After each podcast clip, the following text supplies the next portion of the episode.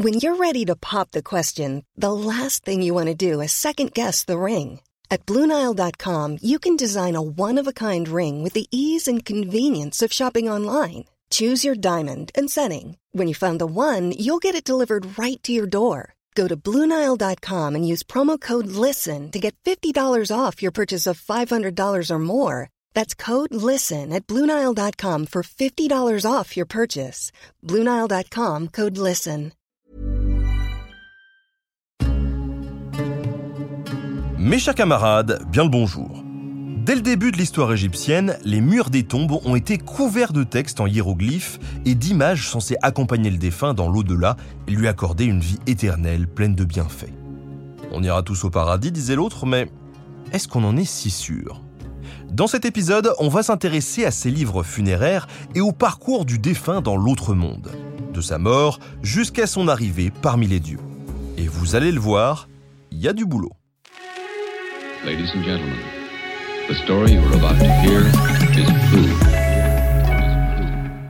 Paradoxalement, si on met souvent en avant les pharaons et leurs tombes monumentales, c'est d'abord dans les tombes hors de la famille royale que l'on trouve les premiers textes funéraires.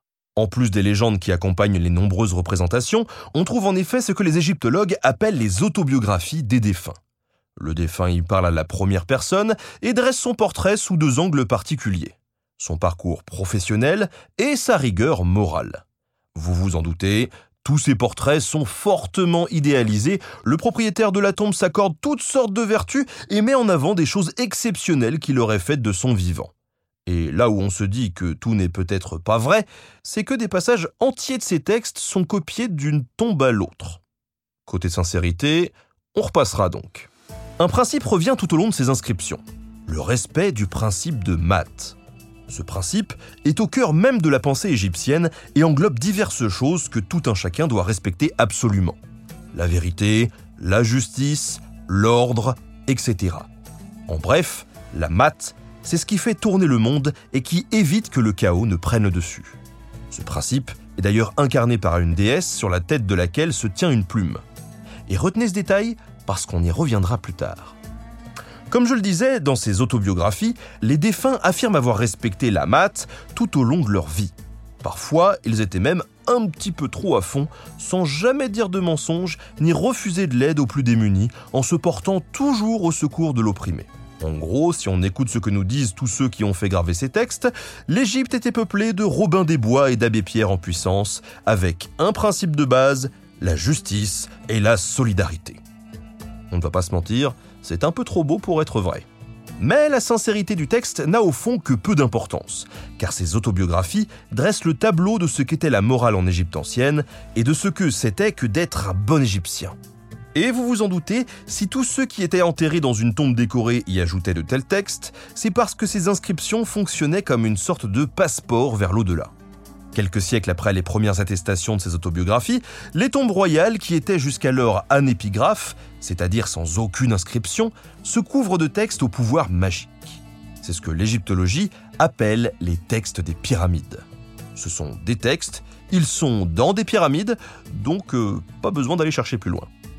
Ces textes sont composés de formules magiques destinées à assurer au roi défunt l'accès dans le monde des dieux, ainsi qu'à pourvoir à tous ses besoins. Nourriture, vêtements, produits cosmétiques. De plus, les textes des pyramides assurent la protection du corps du roi, car en Égypte ancienne, si votre corps n'est plus intègre, vous ne pouvez prétendre à régénérer dans l'autre monde. C'est pour cette raison que, très tôt, les Égyptiens ont pensé à momifier les corps et à les déposer dans de larges sarcophages.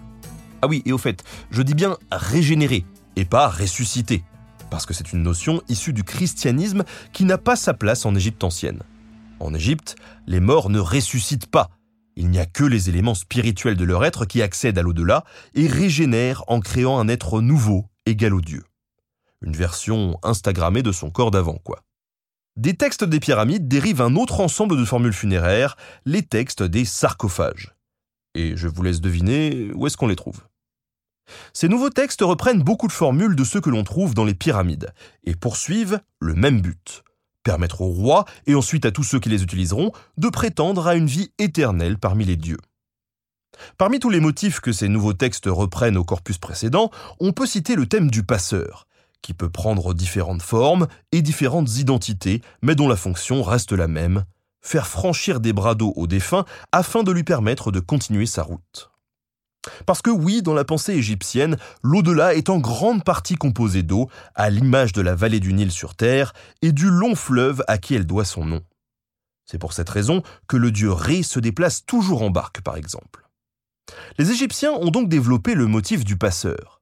Mais pour que le défunt puisse monter dans sa barque, il doit répondre aux questions de ce même passeur qui porte sur les rites et les formules du monde funéraire, le nom des régions mythiques et de leurs gardiens, etc. Le mort est bien évidemment censé connaître toutes les réponses par cœur, et une fois qu'il a passé ce test, il peut enfin monter dans le bateau et être emmené au point suivant de son parcours. Ce thème se retrouve dans la plupart des grands livres funéraires, notamment dans un de ceux qui se développent à partir du Nouvel Empire, autour de 1550 avant notre ère, et qui est resté encore aujourd'hui particulièrement célèbre, le Livre des Morts. Lorsqu'il apparaît, le livre des morts prend place sur les parois des tombes de la région thébaine, dans le sud de l'Égypte, où se trouve notamment la fameuse vallée des rois.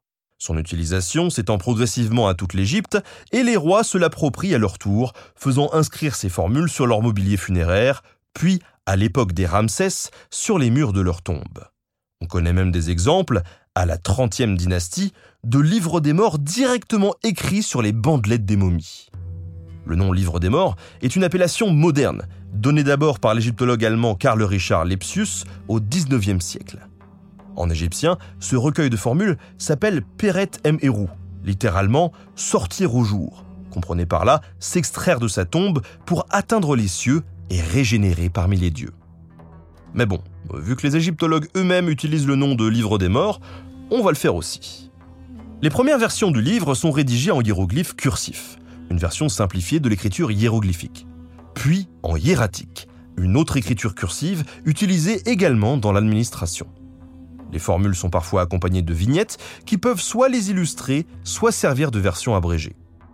Le livre des morts se compose de plusieurs dizaines de formules, mais aucun papyrus ni aucune tombe ne les comporte toutes.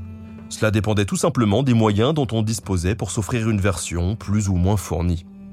Ainsi, les plus modestes n'ont qu'une poignée de formules sans vignette, tandis que les plus riches peuvent en faire inscrire des dizaines accompagnées d'illustrations parfois colorées. Le livre des morts est principalement dédié à la protection du corps et du défunt en général, ainsi qu'à l'entretien de sa mémoire et de son culte. En effet, pour pouvoir exister éternellement, il fallait entretenir le souvenir de la personne. C'est pour cette raison que le nom du défunt est inscrit partout dans la tombe et que le culte funéraire comportait de nombreuses formules durant lesquelles les prêtres devaient prononcer ce nom. Mais là où ça devient marrant, c'est qu'en plus de tous ces rites effectués par les vivants au bénéfice du mort, ce dernier doit également passer tout un lot d'épreuves en profitant de ses connaissances des coutumes funéraires. Et je ne vous cache pas que ça se rapproche un petit peu d'Interville vu de l'extérieur. On dirait une sorte de concours avec plein de mini-jeux, et si tu perds, tu disparais pour l'éternité. Par exemple, on peut évoquer le passage où le défunt évite un gigantesque filet destiné à retenir les esprits des morts qui ne méritent pas d'accéder au domaine des dieux. Le mort qui prétend être juste doit ainsi décrire dans le détail la composition du filet et l'identité des dieux qui le manient. Cette récitation une fois réussie, le défunt peut passer et continuer sa route. On reviendra à d'autres épreuves plus tard, mais l'une de ces épreuves a connu une grande popularité à travers le temps, et vous la connaissez d'ailleurs sûrement, le jugement divin. L'idée d'un tribunal divin devant lequel sont amenés les défunts date au moins de l'Ancien Empire, vers 2700 avant notre ère, l'époque des grandes pyramides. Il revient ensuite dans les textes des sarcophages, mais trouve sa version la plus aboutie au Nouvel Empire vers 1500 avant notre ère, avec le Livre des Morts. L'une des scènes les plus connues de ce jugement est la pesée du cœur. Cette pesée est présidée par le dieu Osiris, dieu des morts et souverain du royaume souterrain. Le dieu Thoth, à tête d'ibis, dieu de l'écriture et de la sagesse, est là en tant que greffier et consigne le verdict. Le défunt est quant à lui introduit par Anubis, le dieu à tête de chacal, qui garde les nécropoles et officie durant la momification afin de s'assurer de l'intégrité du cadavre.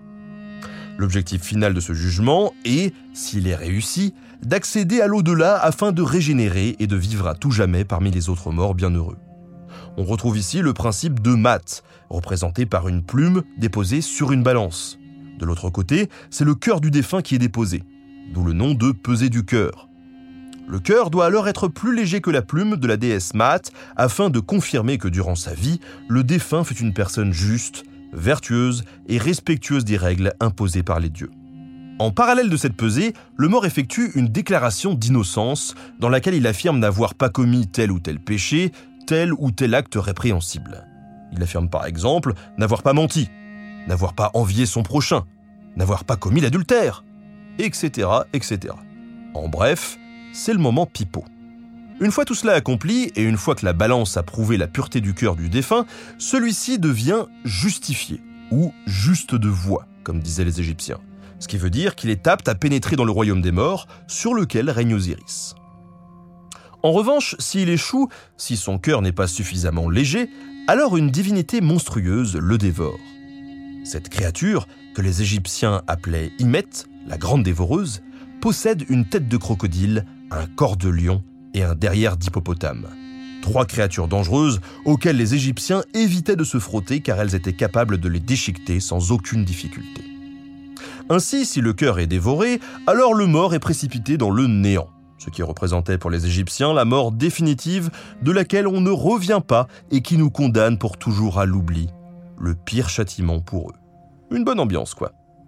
Mais vous vous en doutez, toutes les représentations dont on dispose montrent les défunts justifiés et prêts à pénétrer dans le royaume d'Osiris pour profiter d'une éternité bien heureuse.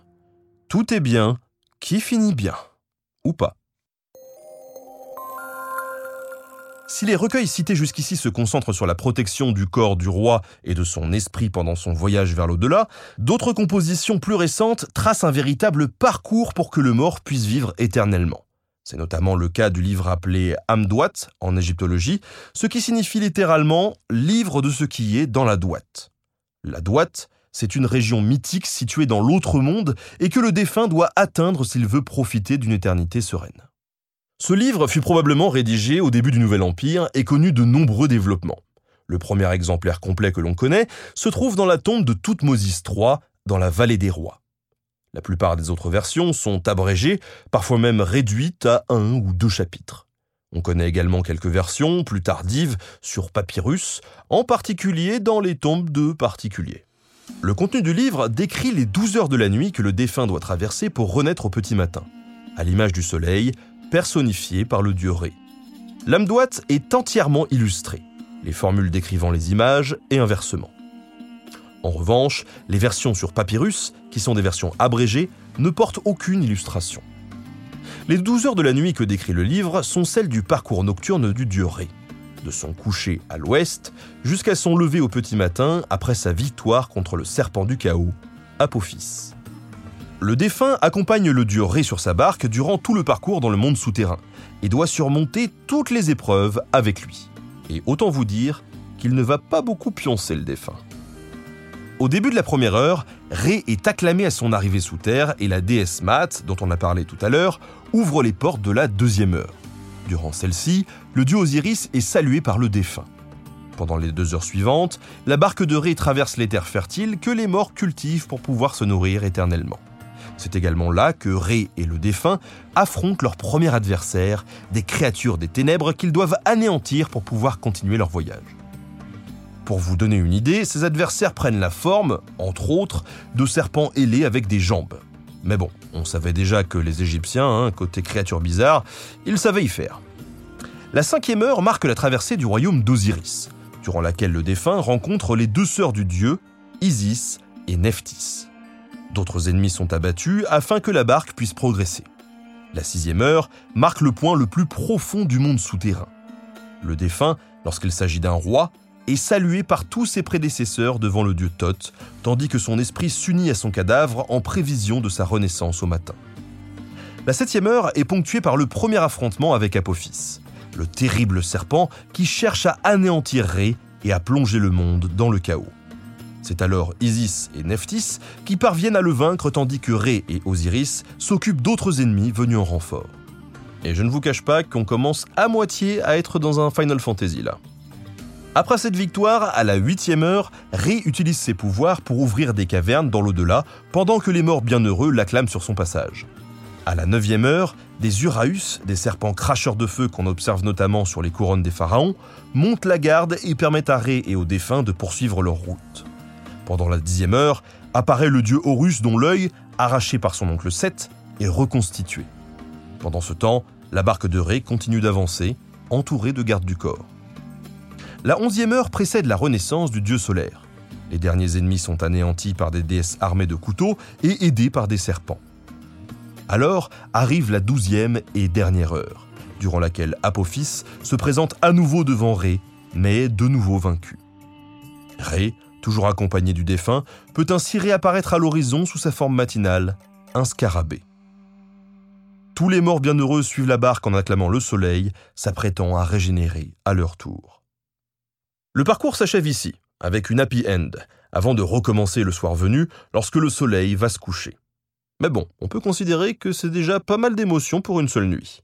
En gros, tout ça montre que pour profiter d'une éternité de plénitude, il ne suffit pas de se faire momifier et de se faire construire une jolie tombe. Il faut aussi que notre esprit, ou notre âme en quelque sorte, passe toute une série d'épreuves et traverse toutes sortes de régions étranges afin de pouvoir prétendre accéder à l'au-delà en tant que tel. Et pour le coup, les Égyptiens sont allés encore plus loin en créant de nouveaux livres funéraires, comme si tout ce que je viens de décrire ne suffisait pas. Le Nouvel Empire est une période particulièrement faste pour la création de nouvelles œuvres littéraires en Égypte ancienne, notamment dans un contexte funéraire. Ainsi, deux livres assez similaires apparaissent à cette époque, le livre des portes et le livre des cavernes. Et croyez-moi, on va bien se marrer. Le premier, le livre des portes, présente de très fortes ressemblances avec l'âme-douate dont on vient de parler. On retrouve notamment le découpage en 12 heures, sauf que cette fois, en plus des épreuves, Ré et le défunt doivent passer à travers une porte à la fin de chaque heure. Chacune de ces portes est gardée par une divinité en forme de serpent et par des Uraeus cracheurs de feu. Le mort doit alors, à chaque porte, prononcer le nom des gardiens, qu'il est censé avoir appris par cœur, puis réciter d'autres courtes formules lui assurant un passage serein et prouvant qu'il est au courant des rites et des hymnes dédiés à toutes les divinités qu'il rencontre.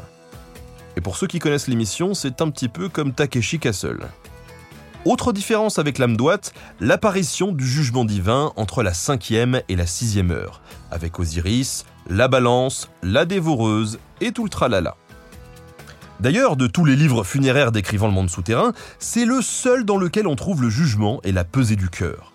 La cinquième heure montre un autre élément intéressant. C'est le moment où Apophis est anéanti et où Ré est acclamé, notamment. Mais en dessous de cette scène, qu'on a déjà vue, sont représentées les quatre races humaines telles que les Égyptiens les concevaient dans leur vision du monde. On trouve ainsi dans l'ordre les Égyptiens eux-mêmes, puis les Asiatiques, c'est-à-dire les habitants du Proche-Orient en général, les Nubiens, correspondant plus ou moins aux habitants du Soudan actuel, et enfin les Libyens, qui regroupent diverses peuplades de l'ouest de l'Égypte, du désert libyque jusqu'au Maghreb actuel. Ce sont entre autres les ancêtres des Berbères. Là où cette représentation est intéressante, c'est que ces quatre types d'êtres humains ont tous droit de citer dans le monde des morts. Les Égyptiens ne sont pas les seuls à avoir le droit d'accéder à l'au-delà, à condition que les rites soient respectés et que le culte funéraire soit réalisé comme il se doit. Le second livre, le livre des cavernes, doit son nom au fait que le monde souterrain y est découpé en différentes cavernes, ou caveaux, et au fait que les personnages présents y sont figurés dans de grands ovales qui représentent en fait leur sarcophage. L'une des particularités de ce livre est de comporter, dans quasiment toutes les sections, des ennemis que Ré et Osiris anéantissent avec l'aide de leur garde du corps mais c'est surtout la nature même de ces ennemis, ainsi que les façons dont ils sont massacrés, qui retiennent l'attention. En effet, c'est l'un des très rares recueils dans lesquels on trouve des adversaires explicitement féminins. Mais bon, hommes ou femmes, ils subissent le même sort, je vous rassure, ils se font désinguer. Comme je le disais, les façons dont ces ennemis masculins et féminins sont tués offrent une remarquable diversité. Certains sont simplement ligotés, d'autres décapités, d'autres encore ont le cœur arraché comme dans Indiana Jones. On en retrouve aussi qui demandent grâce, en vain, tandis que d'autres sont pendus par les pieds et que tout un groupe est brûlé par des serpents cracheurs de feu. Une scène très particulière montre les adversaires de Ré qui sont plongés dans de grands chaudrons en train de bouillir. L'un des chaudrons contient les têtes et les cœurs des ennemis, et un second reçoit leur corps ligoté et entassé sans ordre apparent. Alors oui, c'est un peu glauque, mais bon, le combat contre les ennemis de Ré et du défunt est un thème essentiel de la pensée funéraire égyptienne. On ne pouvait pas passer à côté. D'ailleurs, on retrouve un motif semblable dans le monde des vivants, avec le roi abattant ses ennemis d'un coup de massue ou de hache après une bataille. Étant donné que l'image et les hiéroglyphes en Égypte ancienne étaient investis d'un pouvoir magique, représenter tous ces massacres avait un objectif précis. Faire que toutes les créatures du chaos soient bel et bien anéanties et mises hors d'état de nuire. Bon, résumons un petit peu tout ça, parce que ça commence à faire beaucoup d'informations d'un coup. En Égypte, Très tôt, la mort a été comparée au coucher du soleil chaque soir. Les Égyptiens pensaient alors que la déesse Nout, qui représente le ciel, ici en l'occurrence le ciel nocturne, avalait Ré et son bateau pour toute la nuit. Puis, une fois les épreuves passées, Nout remettait au monde le dieu Ré, à l'aube, le globe solaire déchirant les ténèbres de la nuit. Alors tout ça, c'est bien beau, mais une fois que toutes les épreuves ont été passées, que le jugement est positif et que les rites funéraires ont été accomplis, que se passe-t-il? Durant l'Ancien Empire, le roi est considéré comme le frère des dieux et des déesses. Il effectue donc son parcours dans l'au-delà pour les rejoindre et vivre éternellement à leur côté. Il est alors comparé aux étoiles dites circumpolaires, des étoiles qui ne disparaissent jamais du ciel. Il était donc, dans la pensée égyptienne, devenu littéralement éternel. À partir du Moyen Empire, la deuxième grande période de l'Antiquité égyptienne se déroulant entre 2033 et 1786 avant notre ère, le monde des dieux s'ouvre également aux particuliers, notamment grâce au texte des sarcophages dont on a parlé tout à l'heure. De même, alors qu'auparavant seul le roi était comparé à Osiris après sa mort, désormais tous ceux qui peuvent s'offrir une tombe deviennent des Osiris qui ne demandent qu'à régénérer et vivre à tout jamais dans le royaume des morts. Contrairement à ce que l'on peut lire parfois, les anciens Égyptiens n'avaient pas d'équivalent du paradis chrétien. En revanche, ils croyaient en différentes zones dans l'autre monde que le défunt devait atteindre pour connaître un plaisir éternel. On trouve par exemple les champs d'Yalou, ou champs des roseaux, qui se situent à l'extrême ouest du ciel. L'ouest, dans l'esprit des Égyptiens, était lié aux morts, d'où le placement des nécropoles sur la rive occidentale du Nil. Placer une région mythique tout à l'ouest du ciel revenait donc à créer un au-delà ultime, un territoire fertile dans lequel le défunt pouvait profiter de tous les bienfaits possibles. Une zone comparable est le champ des offrandes, dans lequel des paysans cultivent la terre pour l'éternité afin de fournir aux morts bienheureux toute la nourriture dont ils pouvaient avoir besoin. D'autres passages des livres funéraires parlent d'un royaume souterrain et non céleste où le défunt est censé régénérer. Il rejoint alors Osiris qui préside au royaume des morts. Pour faire simple, le défunt, surtout quand il s'agit du roi, accompagnerait dans ses différents voyages, il parcourt donc le ciel durant le jour et navigue sous terre durant la nuit.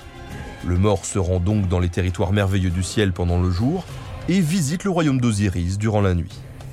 Pour résumer, il existe de nombreuses versions différentes du voyage dans l'au-delà, chaque époque ayant ses nouveautés et ses particularités tout en reprenant de larges passages des livres antérieurs. Mais il y a aussi un motif qui revient à chaque fois. Le défunt doit surmonter tout un lot d'épreuves et visiter différentes régions afin de renaître une bonne fois pour toutes et de profiter des bienfaits de l'au-delà. Comme quoi, même après la mort, pas moyen d'être tranquille. Merci d'avoir suivi cet épisode préparé avec Simon Thuot. Merci à Studio Pluriel pour la technique. N'oubliez pas de vous abonner au podcast pour ne pas louper les prochains. À très bientôt sur notre Salut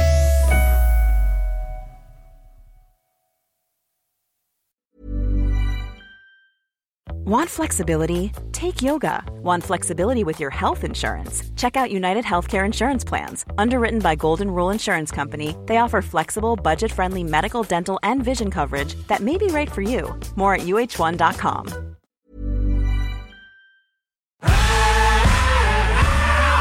Si vous avez aimé ce podcast, vous aimerez aussi mon autre podcast, Callisto, dans lequel je vous raconte des mythes et des légendes.